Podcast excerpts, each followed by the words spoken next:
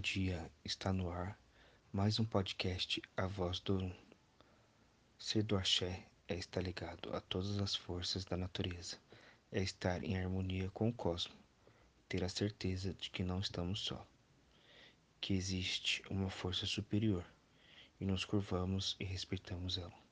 Ser bom é fazer seu corpo e alma a casa de Deus e os orixás.